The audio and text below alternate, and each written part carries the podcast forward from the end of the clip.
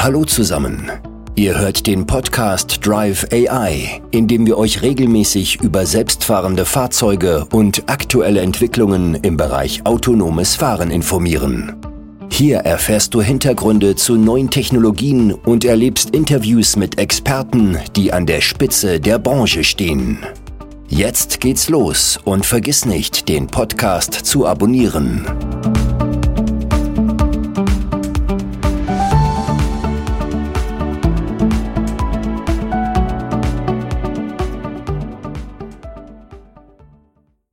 Willkommen bei einer neuen Folge des Drive AI Podcast, in dem es mal wieder um das Thema autonomes Fahren geht. Heute weniger aus der technischen Sicht auf das Thema autonomes Fahren drauf, sondern eher aus sozialen und gesellschaftlichen Aspekten, die wir betrachten wollen. Hier habe ich zu Gast Claudia Supan, die in Brüssel unterwegs ist und dort versucht immer ihre regionale Sicht auf verschiedenste Themen mit einzubringen und das schon relativ früh vor vielen Jahren oder vor einigen Jahren auch auf das Thema autonome Fahren worauf man denn da achten muss, dass man nicht immer nur auf Stadt- und Autobahnebene denkt, sondern eben auch mal auf Land- und ja, Regionenebene. Und da ist ein sehr interessantes Gespräch aus meiner Sicht daraus entstanden, was viele wertvolle Informationen, Tipps mit sich bringt. Wir gehen direkt rein in die Folge. Viel Freude damit. Hallo Claudia, vielen Dank, dass du heute die Zeit nimmst, dass wir uns im Drive AI Podcast über das Thema autonome Fahren unterhalten. Heute mal mit einem weniger technischen Ansatz als eher einem gesellschaftlichen und sozialen Ansatz, den das autonome Fahren mit sich bringen kann. Das hattest du ja schon über LinkedIn bei mir angeregt, dass man doch auch mal darüber sprechen kann. Das wollen wir natürlich machen. Zuvor würde ich mich freuen, wenn du dich kurz vorstellst, dass die Hörer, Hörerinnen wissen, mit wem wir es denn zu tun haben. Ja, hallo Sebastian, vielen Dank. Ich freue mich, dass ich diese Chance kriege, mal den Blickwinkel ein bisschen zu weiten. Äh, ja, mein Name ist Claudia Super und ich bin seit ewig und noch drei Tagen in Brüssel, äh, in dieser europäischen Bubble aktiv. Ähm, meine Aufgabe ist es vor allem dort, die regionale Perspektive in die Debatten reinzubringen. Und das war dann auch mein Aufschlag zum Thema autonomes Fahren. Ich kam nämlich, äh, als die Kommission vor ein paar Jahren so eine High-Level-Group zur Zukunft der Autoindustrie in Europa eingerichtet hat, GIS 2030 hieß die, äh, kam ich dann da dazu. Ich war in allen Arbeitsgruppen zum autonomen Fahren als so ein bisschen Alien, äh, um eben genau äh, diese andere Sicht reinzubringen. Fand ich total interessant und habe aber auch festgestellt, dass es echt äh, ja einen Riesenbedarf an unterschiedlichen Blickwinkeln gibt, wenn Experten zusammensitzen und sind halt oft auch wirklich, ist oft die Männersicht und die Technikersicht, dann äh, schadet es sich auch mal in die andere Richtung zu gucken. So, das ist ein bisschen mein Hintergrund. Und ja, zum Thema autonomen Fahren, da, da gibt's ja ganz viel. Das sollen ja meiner Ansicht nach in Zukunft nicht nur äh, Techniker und Businessmänner nutzen, sondern da gibt's ja eine viel, viel, viel größere potenzielle Kundenschicht. Wäre schade, wenn man die komplett ausblendet. Definitiv. Und deswegen sind wir jetzt auch hier heute im Gespräch, dass du eben auch genau diesen Part dann übernimmst, den du ja jetzt eh schon gelebt hast, die vergangenen Jahre diese andere Perspektive mit einbringen, ein Stück weit weiterdenken und eben nicht nur auf die Businessmänner, die aus dem Zug aussteigen und dann vielleicht mit dem autonomen Auto zum nächsten Businesstermin dann äh, arbeiten, um das ganze Bild mal ein Stück weit zu überzeichnen, sondern eben um sich auch den Alltag zu erleichtern, von der Hausfrau, Hausmann hinweg über alle Schichten. Und da hattest du ja das Beispiel gebracht, eben auch hier mit Menschen, die körperliche Einschränkungen haben, die man da ein Stück weit besser abholen kann oder auch diese, ich sag mal, Chauffeurdienste, äh, die Mütter, Väter täglich erbringen, um ihre Kinder von A nach B zu erbringen. Das waren ja so ein paar Ansätze. Vielleicht kannst du es mal ein Stück weit ausführen, worauf du auch schon gekommen bist, sozusagen, wo autonomes Fahren helfen kann und von Vorteile bringt. Wo autonomes Fahren, also der, der, ganz großen Anteil der Gesellschaft helfen wird, das ist eigentlich den Babyboomern in dem Moment, wo wir ähm, unseren Führerschein abgeben müssen. Das wird gar nicht so ewig lange dauern. Äh, die Kommission hat ja gestern, glaube ich, erst wieder so ein Sicherheitspaket veröffentlicht. Da sind auch wieder ganz vieles zum Thema Führerschein und Schulungen und so weiter drin. Aber äh, wenn du jetzt einfach mal weiter denkst, die Babyboomer in Europa gehen 2030 in Rente spätestens. In Japan ist es, denke ich mir, geht, ist die Alterung schon viel weiter fortgeschritten, in China auch. Große, große Märkte.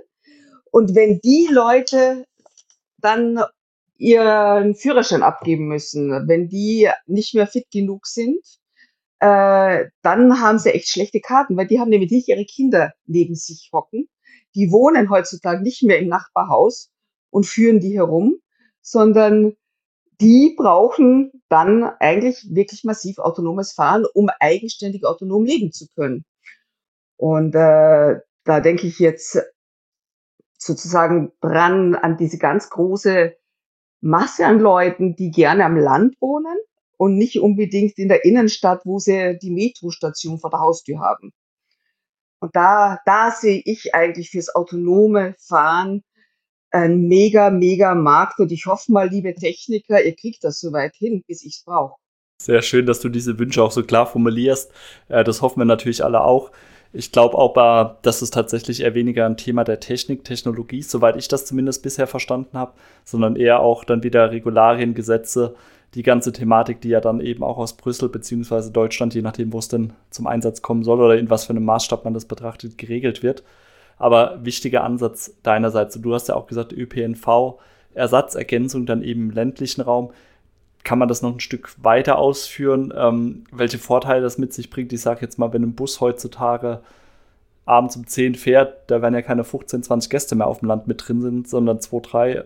Siehst du da auch Vorteile fürs autonome Fahren, wenn das da zum Einsatz kommt? Ja, gerade am Land, gerade am Land gibt es da Riesenvorteile. Also ähm, einerseits im Steck Speckgürtel von Städten, wo die ja oft auch noch relativ passabel angebunden sind, ÖPNV-mäßig. Da sehe ich den riesen Vorteil. Da habe ich so dieses innere Bild von mir. Stell dir vor, eine, eine Großstadt oder auch eine kleinere Stadt und dann so in großen Kreisen rundherum das, das Umland. Äh, da gibt's überall noch, je weiter man weg ist, desto weniger intensiv Busverkehr oder Straßenbahn oder vielleicht noch eine S-Bahn äh, mit immer geringer werdenden Intervallen. Wenn ich da jetzt äh, autonome Shuttles habe, die andocken an äh, die besser funktionierenden ÖPNVs, wäre das super. Ich könnte mir das dann auch so vorstellen, dass man dann so autonome Shuttles hat, die ähm, so sternförmig von der Stadt weggehen, die Leute auch einsammeln und wenn die dann, da müsste man gar nicht mehr umsteigen, wenn die dann Richtung Stadt kommen, könnten die sich aneinander koppeln. Und je weiter man in die Innenstadt kommt, desto eher hat man dann so aneinander gekoppelte People Mover, äh, die dann irgendwie so wie eine Straßenbahn weiterfahren und sich dann aber unterschiedlich formieren, je nachdem, wo die Insassen aus diesen jeweiligen Waggon hinwollen. Also das ist für mich eine Vision äh, der, der Mobilität in der Stadt und am Land. Da ist das die Mega-Chance im Grunde genommen, denn am Land ist man ja total abhängig vom Auto.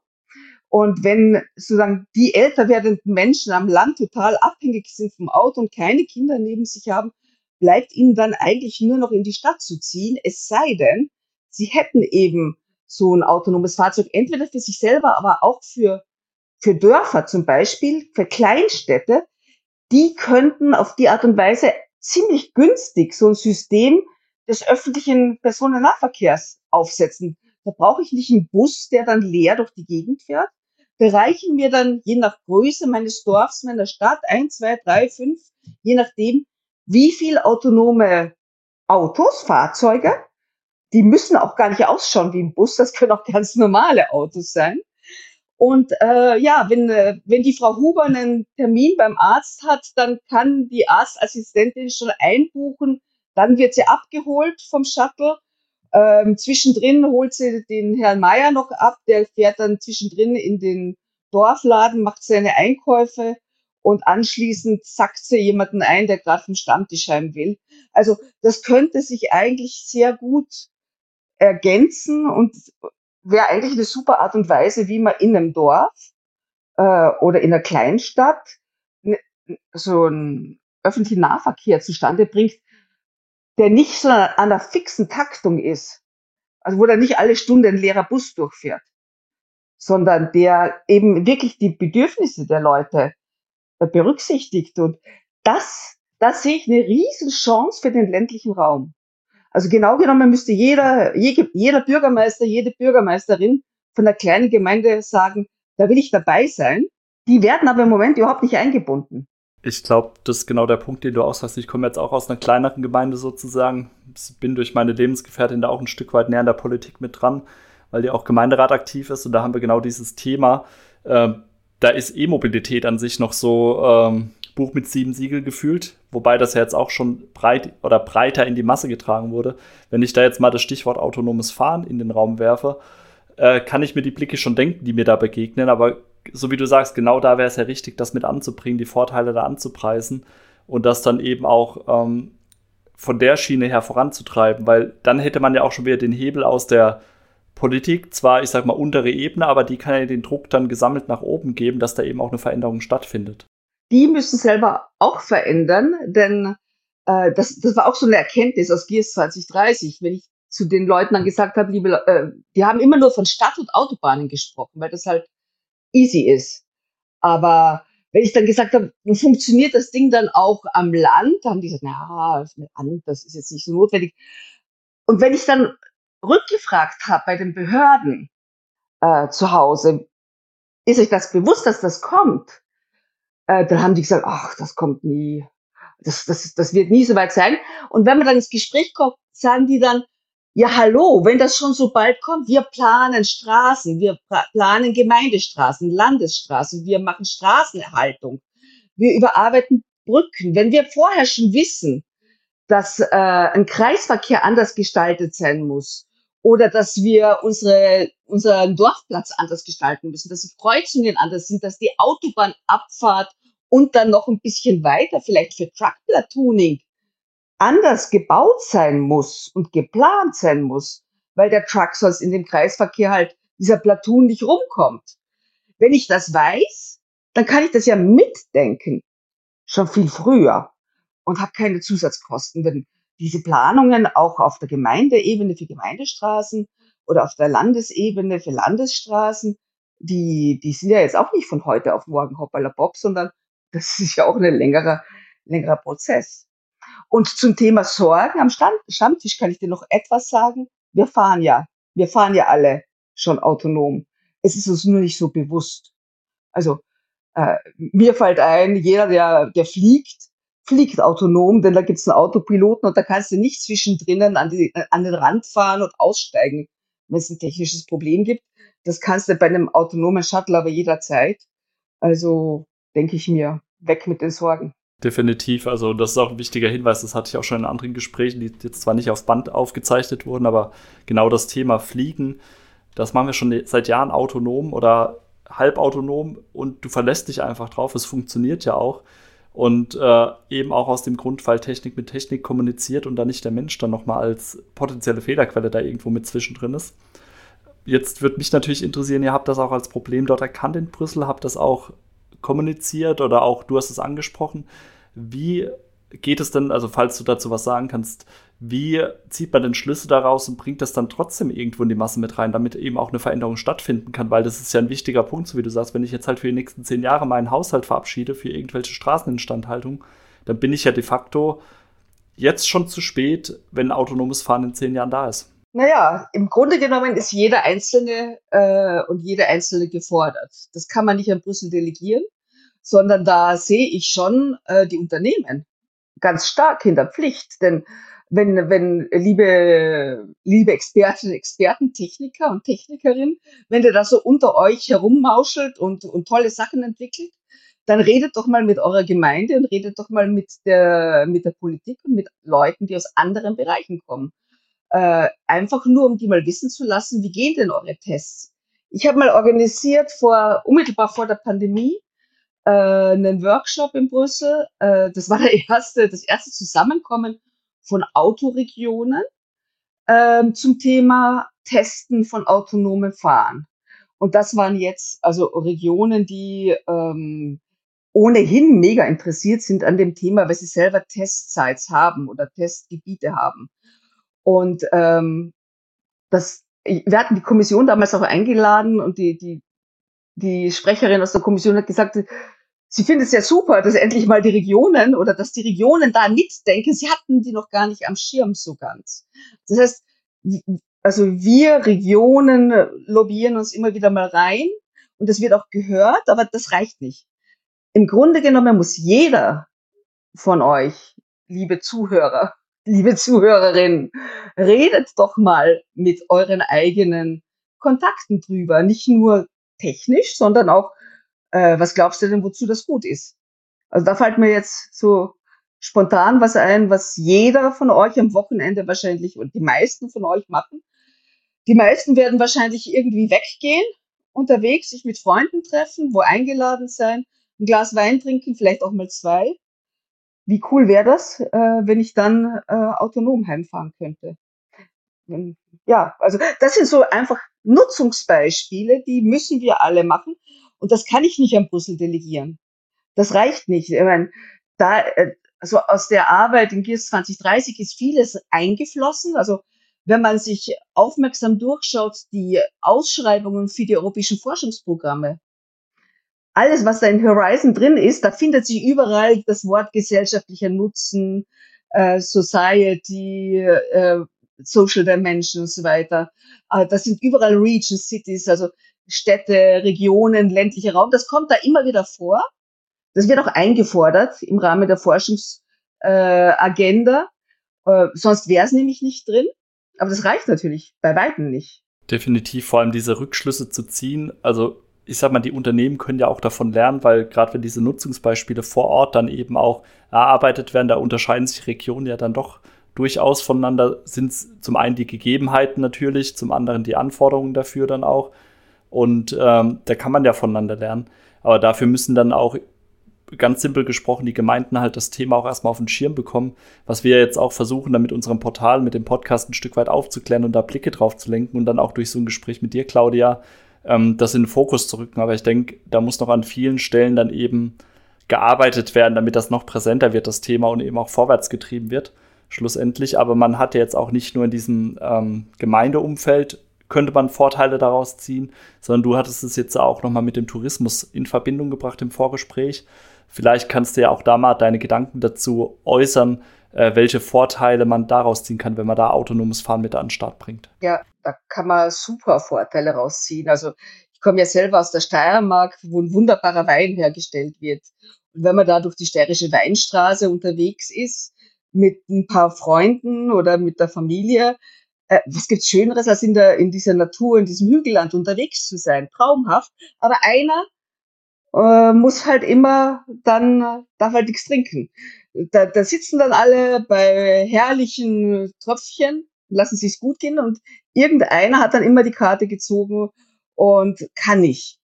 Und da sage ich mir, da, wenn ich so autonomes Fahren hätte, das wäre wär schlicht und einfach super. Oder ein anderes Beispiel. Äh, ich bin auch ganz gerne in den Bergen unterwegs. Äh, da ist es immer so, man muss dann irgendwie wieder zum Auto zurückkommen. Also man startet dann irgendwo und dann geht man, dann muss, sucht man immer verzweifelt so einen Rundwanderweg. Aber gut, Rundwanderwege sind halt jetzt endenwollend thrilling.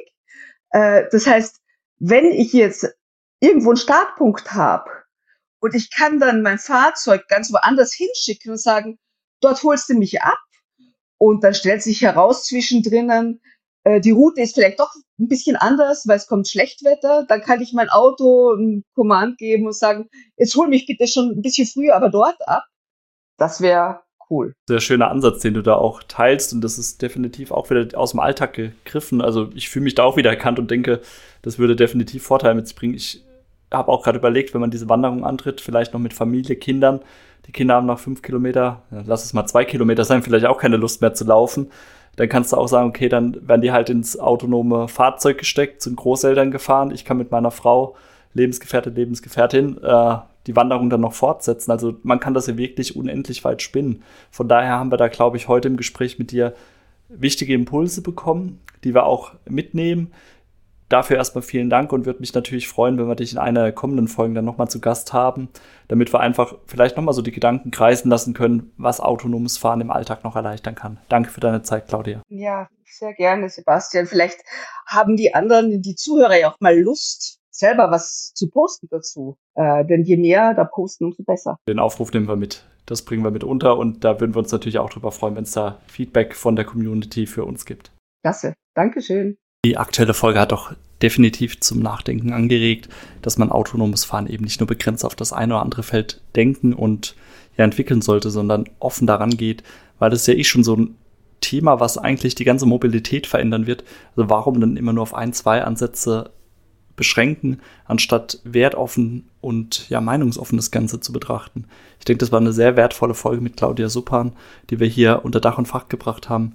Solltest du interessante Gäste für unseren Podcast kennen, informier uns gerne über die Kontaktdaten auf unserer Webseite oder hinterlass Kommentar unter dem Artikel der Podcast-Folge. Den Link dazu gibt's bei uns in den Show Notes. Dir vielen Dank fürs Zuhören. Bis zur kommenden Ausgabe. Mach's gut. Ciao.